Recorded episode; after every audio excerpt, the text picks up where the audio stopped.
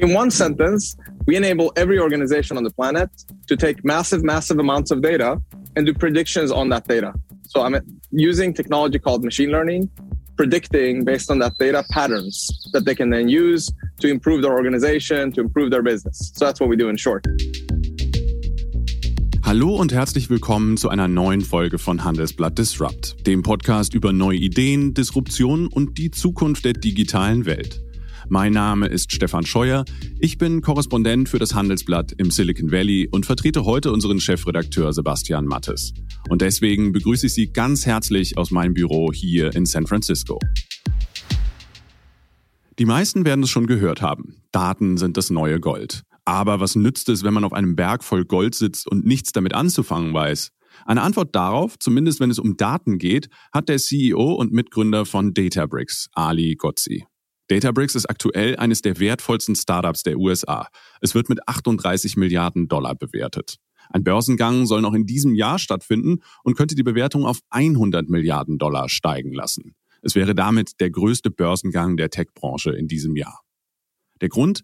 Databricks ist eine offene, cloud-basierte Plattform und nutzt künstliche Intelligenz und Machine Learning. Damit können rund 7000 Unternehmen weltweit die richtigen Schlüsse aus den riesigen Datenbergen ziehen, die sie alle sammeln, aber oft eben nicht richtig oder nicht effizient auswerten können. Zu den Partnern gehören Cloud-Riesen wie Amazon und Google, zu den Kunden Unternehmen von Bayer bis BP, von Uber bis H&M. Wodurch zum Beispiel unterscheiden sich die Bedürfnisse der Kunden von H&M in den 64 kulturell unterschiedlichsten Ländern? Wann kaufen Kunden welche Kollektionen? Wann sind die besten Zeiten für Angebote? Databricks-Chef Ali Gozzi glaubt, die Analyse von Daten ist die nächste Revolution im Cloud-Geschäft. Er ist überzeugt, dass die Vereinfachung der effektiven Nutzung von KI und Daten es allen Unternehmen, egal wie klein oder groß, möglich machen kann, ihre Daten besser zu nutzen. Was davon reine PR ist und warum Ali Gozzi glaubt, dass KI irgendwann Teil von allem sein wird, das habe ich den geborenen Iraner, der mit fünf Jahren mit seinen Eltern nach Schweden geflohen war und in Schweden und Berkeley studiert hat, beim Spaziergang hier im Silicon Valley gefragt. Und natürlich haben wir auch darüber gesprochen, wie sich der Ukraine-Krieg auf die Tech-Branche auswirkt.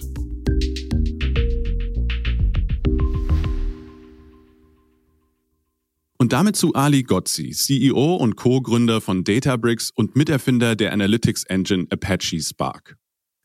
Hi, Ali. Hi. Hi. Ali, so first of all, one topic that keeps the entire tech industry really busy these days is what's going on in Ukraine. So just give us an update. What is Databricks doing with regard to Ukraine? You don't have big clients in Russia and you don't have an office either in Ukraine or in Russia, correct? Yeah. So, you know, from a customer base and from an employee base, we didn't have too much business or customers that are affected uh, in Ukraine or in Russia we do have a lot of employees who have a background uh, either in either of those two countries, and they are of, of course deeply affected by this. Uh, and um, you know it's a stressful situation, so we've made sure that uh, at least we can support the employees that we have that are affected by this. We've also stopped doing business uh, with um, you know uh, any companies in Russia. Uh, you know we're not doing any new business. We're not. We're turning off our sort of even pay go services there and of course our hearts and minds go out to uh, those affected by this horrible war.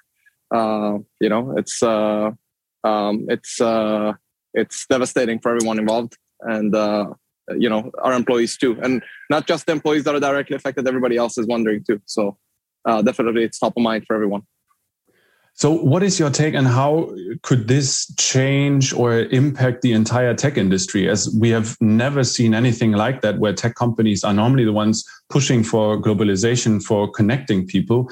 And now there is almost everybody um, from the European or from the North American side pulling out of Russia. So, how is this going to change the overall um, tech landscape? Well, I mean, first of all, it's like, you know, we have to abide by the regulations of the countries that we operate in. So, you know, when there are sanctions, we have to immediately implement those. So that's just the law. Uh, so we are doing that, obviously. Uh, but secondly, you know, it's most tech companies don't have huge amount of business in Russia, uh, or at least speaking for ourselves. But I think it's similar also in other parts. Uh, so I, I, don't know how much it's going to affect the business uh, itself. Uh, I think it will have more impact on the macroeconomic landscape, which then affects all the businesses.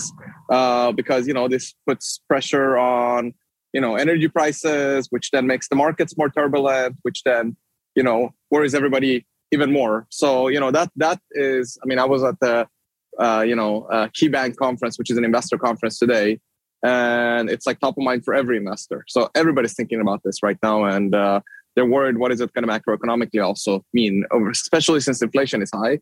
What's it going to mean? Uh, you know, going further, you know, further out if this continues. Um, for Databricks, I can just say, you know, being private, it helps us quite a bit because you know uh, we don't need to worry too much about the inflation situation or the stock market or so on. We can focus on building our business. Uh, but you know, uh, of course, everybody's affected by war uh, like this. You mentioned that you're private, but you're private now. Um, you've had plans to go public um, several times already. Um, you've made announcement that you could go public this year. So, uh, what is the current situation? Do you still want to have your IPO this year? We didn't say that we want to IPO this year. Uh, we didn't give any timelines. We're actually not allowed to give any timelines. Uh, the way it works, you know, is you, you don't want to set expectations because you know people make financial plans based on that. So that could get you actually into trouble if you ever did something like that. Uh, but uh, but to be honest with you, my view is that we're in a very very early days of a huge market. This machine learning AI data science market. Uh, you know, war, not war, uh, you know, slowdown of the economy, you know, inflation, all those things, it's going to have such a massive impact, the technology, uh, on everything that we do over the next decade or two. I think we're just in the early phases. So we're taking a really long term view on all these things. Uh, and being private lets us just invest in the business and focus on building a great company and not worry too much about what the stock price happens to be right now today. Um, you know, in terms of like IPO, we will IPO you know we were largely ready in terms of uh, our financials and our metrics and so technically we could go public you know today if we wanted uh, but we're not in an extreme hurry. And it's also not a particularly uh, exciting market to go public in either. Uh, but that's not actually affecting the decision to be honest with you uh, we're really focused on the long term here as probably not all of our listeners know what Databricks is actually doing, uh, even though that you have uh, quite a significant uh, customer base in Europe uh, and in Germany as well. Um, could you maybe just explain for somebody who has never heard about Databricks what you actually do? Yeah, in one sentence, we enable every organization on the planet to take massive, massive amounts of data and do predictions on that data. So I'm using technology called machine learning predicting based on that data patterns that they can then use to improve their organization, to improve their business. So that's what we do in short. The little bit longer story is that if you look at companies like Twitter or Facebook or Uber, they leveraged machine learning everywhere in the organization in every part of their business. You know, you wouldn't be using Google today if it wasn't for the machine learning that they had. You'd be using AltaVista. Twitter, you wouldn't read those tweet feeds you know if they weren't customized and personalized to you. Um, uber tells you the price of the ride figures out you know recommendations for food puts more people in the car estimated time of arrival. All these use cases are machine learning use cases. But these companies everyone knows they use ai what about the rest of the millions of millions of organizations out there? They have massive amounts of data that they have collected but they are not doing all these amazing use cases that i just talked to you about. Our mission is to democratize data analytics and AI to all those other organizations around the world and help them move into the future the same way Google did, the same way Twitter did, the same way Facebook did. And there's lots of progress happened there just in the last year or two and lots of momentum in the market. Uh, so that's the mission that we're on. And that's what I mean. We're in the early phases of that. We joke internally and say we're on day zero of that. So over the next 10, 20 years, lots will happen. All companies on the planet will look like this. So our hypothesis is uh, Marc Andreessen in 2011 said software is eating the world.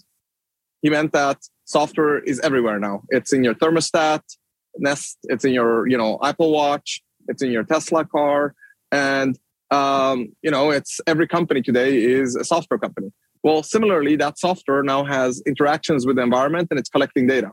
We believe AI is going to eat all of software. So wherever you have software, it, you're going to have AI use that. So every company in 10 years will be an AI company. And we want to lead that revolution and that democratization. So that's what we do. So um, you've talked about already big tech companies um, and how they're using um, uh, technologies such, uh, such as um, uh, big data, making use of uh, large numbers of data, but your customer base goes far beyond that. Uh, for example, in Germany, you have H&M, a fashion company, you have Siemens and others. So could you take us a little bit through how um, people, how companies that are not traditionally tech companies are using um, Databricks? Yeah, absolutely. So if you take a Siemens or if you take a ThyssenKrupp, which is an elevator company, you know, they have lots and lots of equipment. All that equipment today has sensors attached to it. It collects data they push that to what we call the data lakehouse, which is our technology. And I'm happy to talk more about that. And then they do machine learning on that.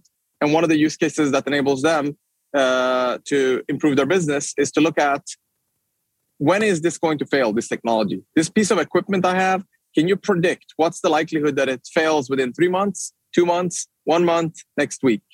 And if that prediction is high enough, you can actually save significant costs by going and replacing it proactively uh, and you can avoid you know accidents and it's just better for the environment. So it's a very common use case for the industry.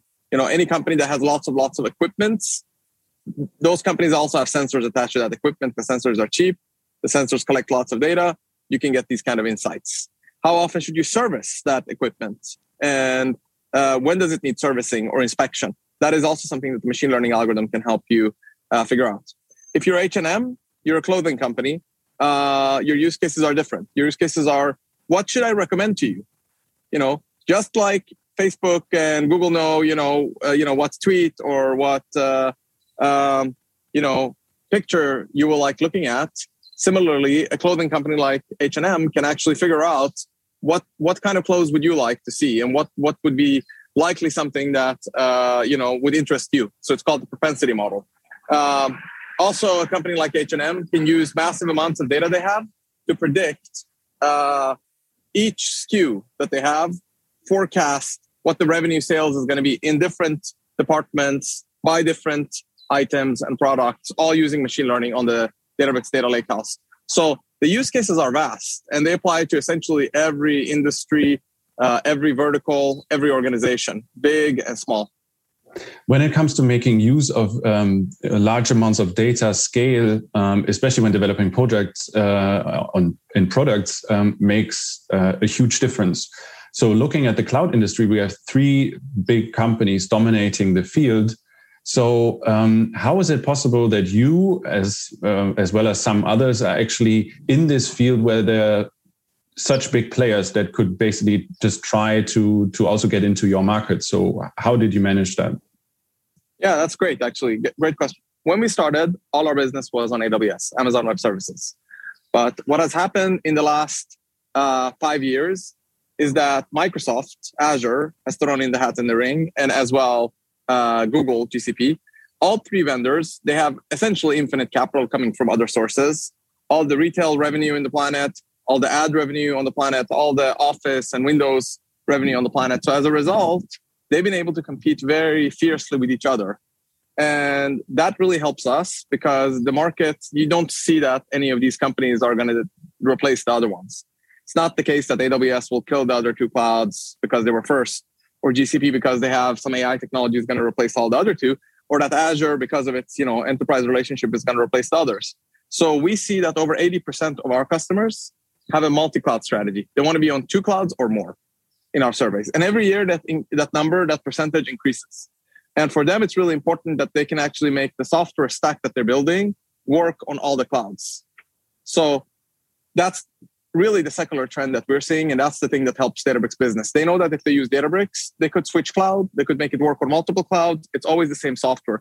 It's a huge investment to build this kind of AI data stack internally at any organization like there's a big difference between an old organization doing that and facebook doing that. They don't have the skills and so on. So if you're going to do all of that you want to be able to reuse it on other clouds not having to do it again and again or do it three times on three different clouds. So that's really what's helping our business and that's a big change and that's where you're seeing the growth starting to accelerate a few years ago when there started to be three of them. And in terms of competing with us we're sort of like a killer app for them. Right now they are focused on winning all the data so they're saying, give me all your data and move to my cloud, and then we can take care of the rest later. Because they know if they don't win the customer's data right now, there is no later for them. So right now, that's the number one focus on them. Get every customer's data into the cloud. So in some sense, we're a killer app. We're saying, hey, we drive massive amounts of data. We launch 10 million virtual machines. So Databricks launches 10 million machines every day in the cloud. So we're one of the biggest customers that you could have for these cloud vendors. And we have great partnership for that reason because we're a big customer that drives a lot of storage and compute for them. Uh, in the future, I'm sure they'll want to move higher up in the stack. But right now, partnership is going great because you know we drive that consumption to them. So why shouldn't AWS, um, Azure, or Google just come and buy you? So they would just own the killer app. Well, uh, one reason actually not to do it is that uh, a good portion of the revenue is on the other clouds. You know, so if you buy a company and a good chunk of the revenue is on other clouds, what are you going to do with it? You don't want to throw it away and you don't want to keep it. So, uh, in some sense, I think the world is better off having these multi-cloud vendors. And I think what you're going to see is you're going to see more and more companies like Databricks, like MongoDB, like Okta being on multiple clouds. And that's good for customers because they get choice underneath those vendors. They can use any cloud that they like. Um, you know, that's how I think this is going to evolve. If they have to buy every company that is on top multi-cloud, they'll have to buy a lot of companies because, you know, on top of storage and compute and networking, there are just so many different applications. So they would have to go ahead and buy every one of those. Uh, so I'm not sure that's a feasible option. I think they're actually better off uh, being infrastructure cloud providers. I think that's a huge market. I, I think they can easily together combined drive half a trillion dollars of revenue. Uh, and that's a great, amazing market. Owning all of the IT infrastructure on the planet in the cloud is, I think, a great business. Uh, but there needs to be more on top of it. There's software on top of that infrastructure. And I think there's going to be place for lots of vendors like Databricks. As you mentioned, uh, a lot of space also for other vendors. Um, there is one of your competitors that's already um, uh, listed. Um, I'm talking about uh, Snowflake. Um, after going public, there was a lot of excitement um, in the entire industry, but recently they've uh, come under a lot of pressure uh, expectations by Wall Street have not necessarily been met. Um, growth rates are down. So, um, how do you look at this? How could you avoid a similar fate as uh, Snowflake is uh, looking at at the moment? Well, first of all, I want to say Snowflake is a great data warehouse, and the revenue is still growing at very impressive rates, and it's still a phenomenal business. Uh, maybe it was priced to perfection, and you know there was a wrinkle in the perfection that someone saw and uh, you know, and that uh, you know shocked people. Uh, but I think it's a great business. But I think fundamentally the two companies are different in the sense that there are a lot of similarities, but we're fundamentally also different because we focus much more on the predictive technologies, predicting the future. So the difference between Snowflake and Databricks is Snowflake primarily focuses on the data warehousing market, and that's a big $15 billion market. And they can go to all those businesses, Teradata, you know oracle and so on and say hey you have all this on-prem data warehouse. We can make it much cheaper and faster in the cloud with the cloud data warehouse. That's great. That's a lift and shift. Databricks is different. Databricks saying you can also use this data to start to predict the future and that can have fundamental impact on your top line bottom line in a very strategic way but it's not a lift and shift. It's not just we run a poc we can do it for a third of the price of oracle and we're done. Uh, so i think databricks has much longer pathway. I think we can we can go on for decades. I think this market is going to be eventually absolutely massive and it's going to affect every business on the planet. But we are in the early days. Whereas I think for Snowflake, it's more lift and shift cloud data warehouse for on prem to cloud data warehouse in the cloud. Uh, so I think fundamentally the two companies are different in their uh, sort of at their fundamentals. Now, we launched also a data warehouse uh, in November 2020. So we now also have a data warehousing offering since November 2020, and we GA'd it. So it's generally available December. So three, four months ago, we GA'd it. But that's a nascent business for us. Uh, it's less than, you know, it's single digit percentage of our revenue, but it's growing very fast. Uh, so, of course, that then means that Databricks and Snowflake will overlap more and more in the future. But I do think fundamentally we're coming at it from different angles, and we basically have two different uh, sales motions to different users, use cases, personas. And for this reason, we coexist in most accounts. So in most uh, customers, we coexist with them. There's a huge overlap. A lot of our um, listeners are based in Europe. Uh, many of them are either scientists or they work in business or they work for governments. Um, and um, as you have this European as well as North American angle, um, first of all, I wanted to ask you um, you studied in Sweden, but then you basically made the switch to go to Berkeley. Um, why did you do that? Why didn't you just uh, follow the path um, uh, in Sweden with your PhD with um, uh, computer science studies? Yeah, look, I think there are many advantages uh, to Europe and there are advantages to the United States. If you want to um, if you you know, I think UC Berkeley is very close to the industry, Silicon Valley tech here, and I think the kind of uh, interplay between uh, industry and Silicon Valley and the universities, particularly Stanford and Berkeley, really creates this sort of very fertile environment where you can actually focus on research problems that are very uh, close to industry and you can have more impact. So that was why I moved here.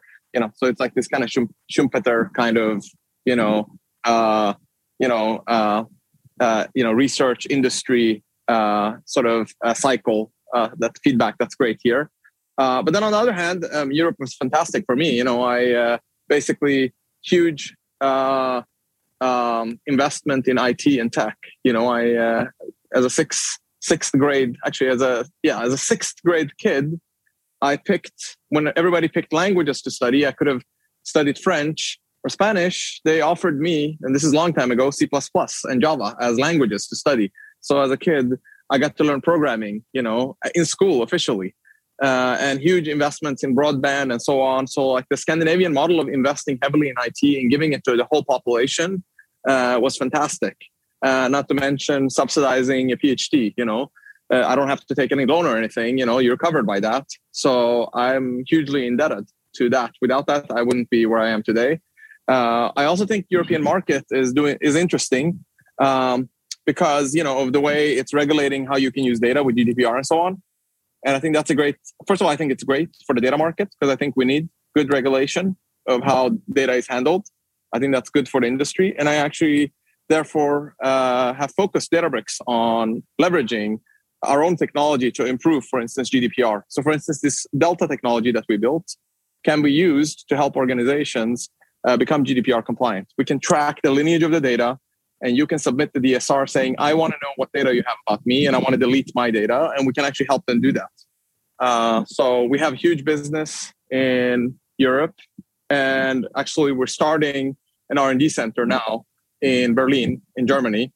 Uh, and we're going to actually invest uh, in, we already have a few people there. We're going to invest in 10xing it uh, this year. So huge investment in the engineering team uh, in Berlin. There was also an acquisition of 8080 Labs uh, that we did, which is a Berlin-based company. So, uh, so we have a lot of roots in Europe. We also have a big R&D department in Amsterdam, uh, and you know it has hundreds of engineers uh, in Amsterdam that are working on uh, our core technologies. So Europe is an important market for us both to do business with and also developing our software and getting the engineering, a lot of the talent that comes out of the universities there. So uh, it's an important part of Databricks.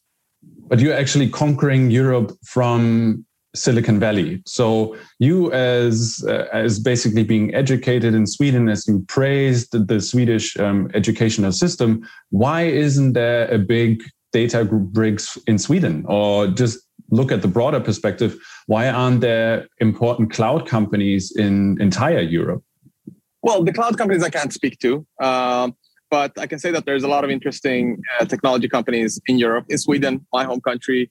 Uh, you know, there's lots of Spotify came out of there. You know, there's Klarna. Uh, you know, there's gaming companies. You know, like King and so on. So there is lots of. I mean, it's a small country, right, with uh, nine million population. I think they're actually doing great. So I think the different countries focus on different things, but I think Sweden has actually a really good booming tech sector uh, so I think that's great. And Databricks actually has a big presence in Scandinavia with over, I think, you know, 30 people working in Sweden alone. So it is an important market for us. But you know, as a business, when you look at it, you know, the U.S. TAM, the total addressable market in the U.S. is just so big, you know, uh, that uh, it's it makes sense to start there. And they're very hungry to uh, embrace technology and buy technology. So it's it's it's a good place to start. Um, but Europe is a very important market for us, and it's a big portion of our business today, actually, a very, very significant portion of our business. So we spend a lot of our energy and time. Uh, Nach einer kurzen Unterbrechung geht es gleich weiter. Bleiben Sie dran. Die deutsche Wirtschaft steht vor neuen Herausforderungen. Und Sie möchten aktiv die Zukunft mitgestalten? Dann sind Sie beim Handelsblatt CFO Summit 2024 genau richtig. Erleben Sie hochkarätige Speaker und CFOs renommierter Unternehmen wie Amazon, Google oder SAP. Seien Sie Teil dieses exklusiven Gipfeltreffens am 11. und 12. Juni in Düsseldorf. Mit dem Code Podcast sparen Sie bei der Anmeldung 15%. Alle weiteren Infos unter handelsblatt-cfo-summit.de. Growing that part of the business. So, what do you make of the Gaia X plans in Europe? As this is also supposed to be um, uh, a starting point, also for having a multi-vendor strategy, for making use of a lot of um, data science science tools that you are also looking at. So, is this a good idea to do it um, with a government initiative, or is it a bad idea? Sorry, I don't know what that is. So, sorry, you, you have not heard about Gaia X?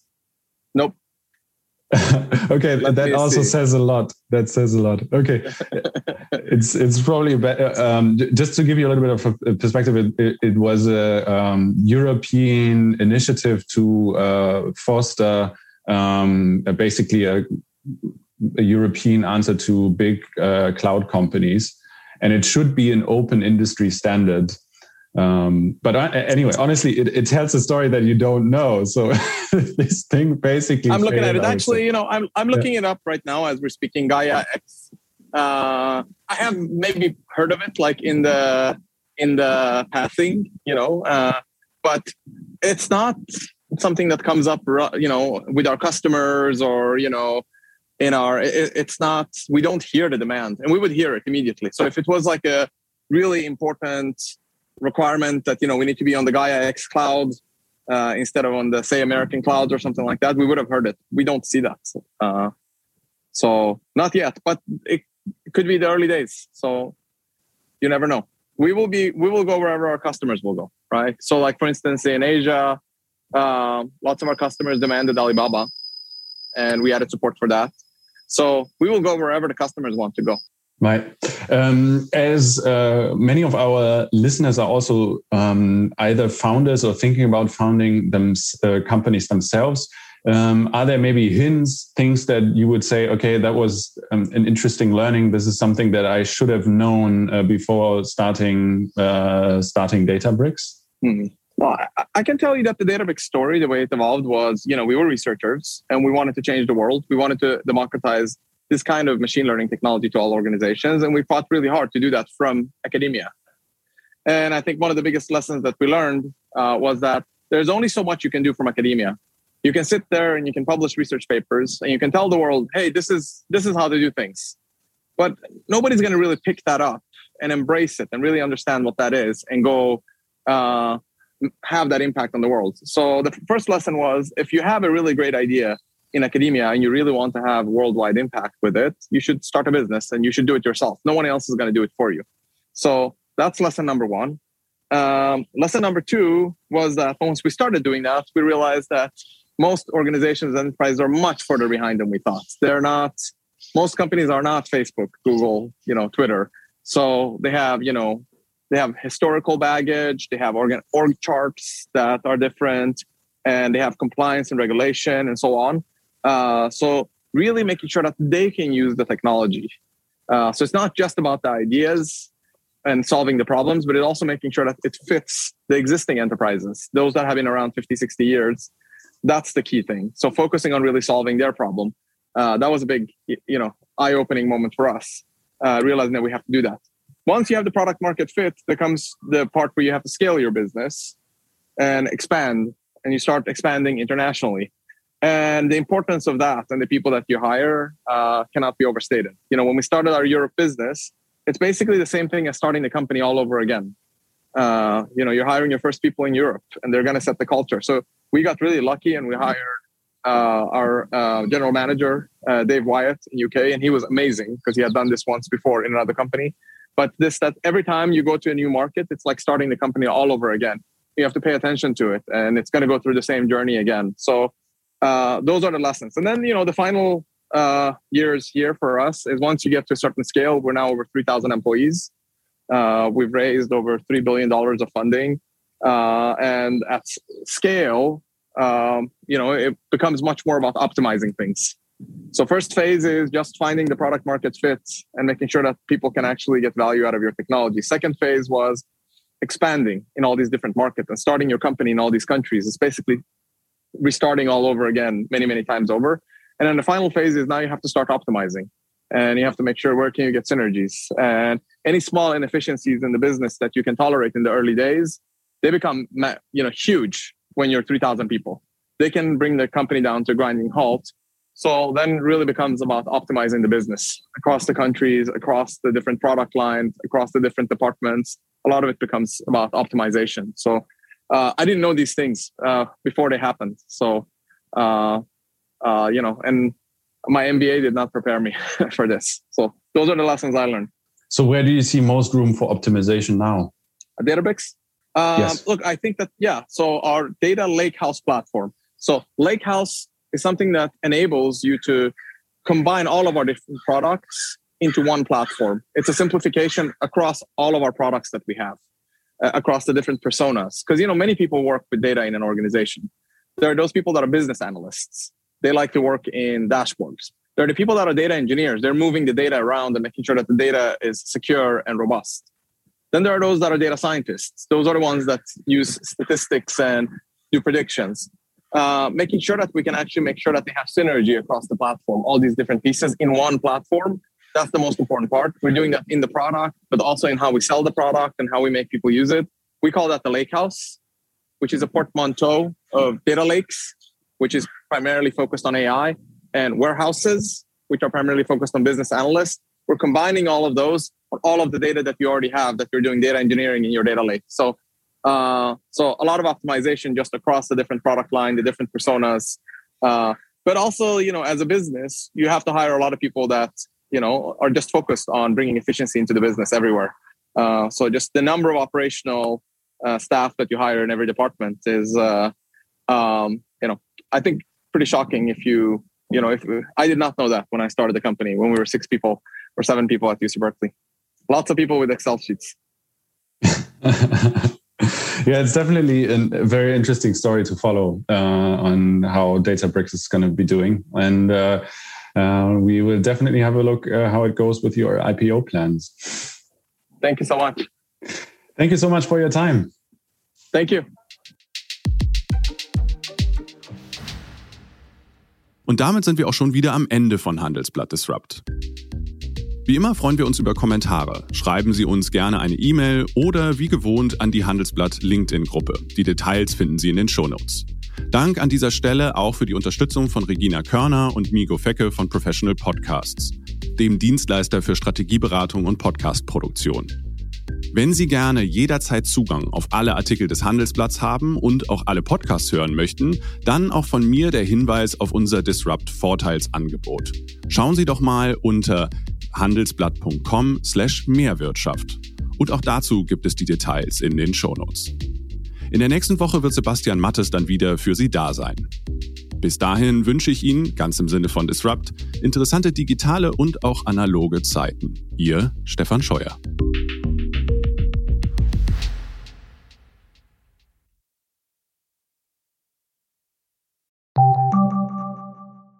Zinsen, Immobilien, Geopolitik, das Jahr der Entscheidungen. Das ist das Motto des diesjährigen Bankengipfels.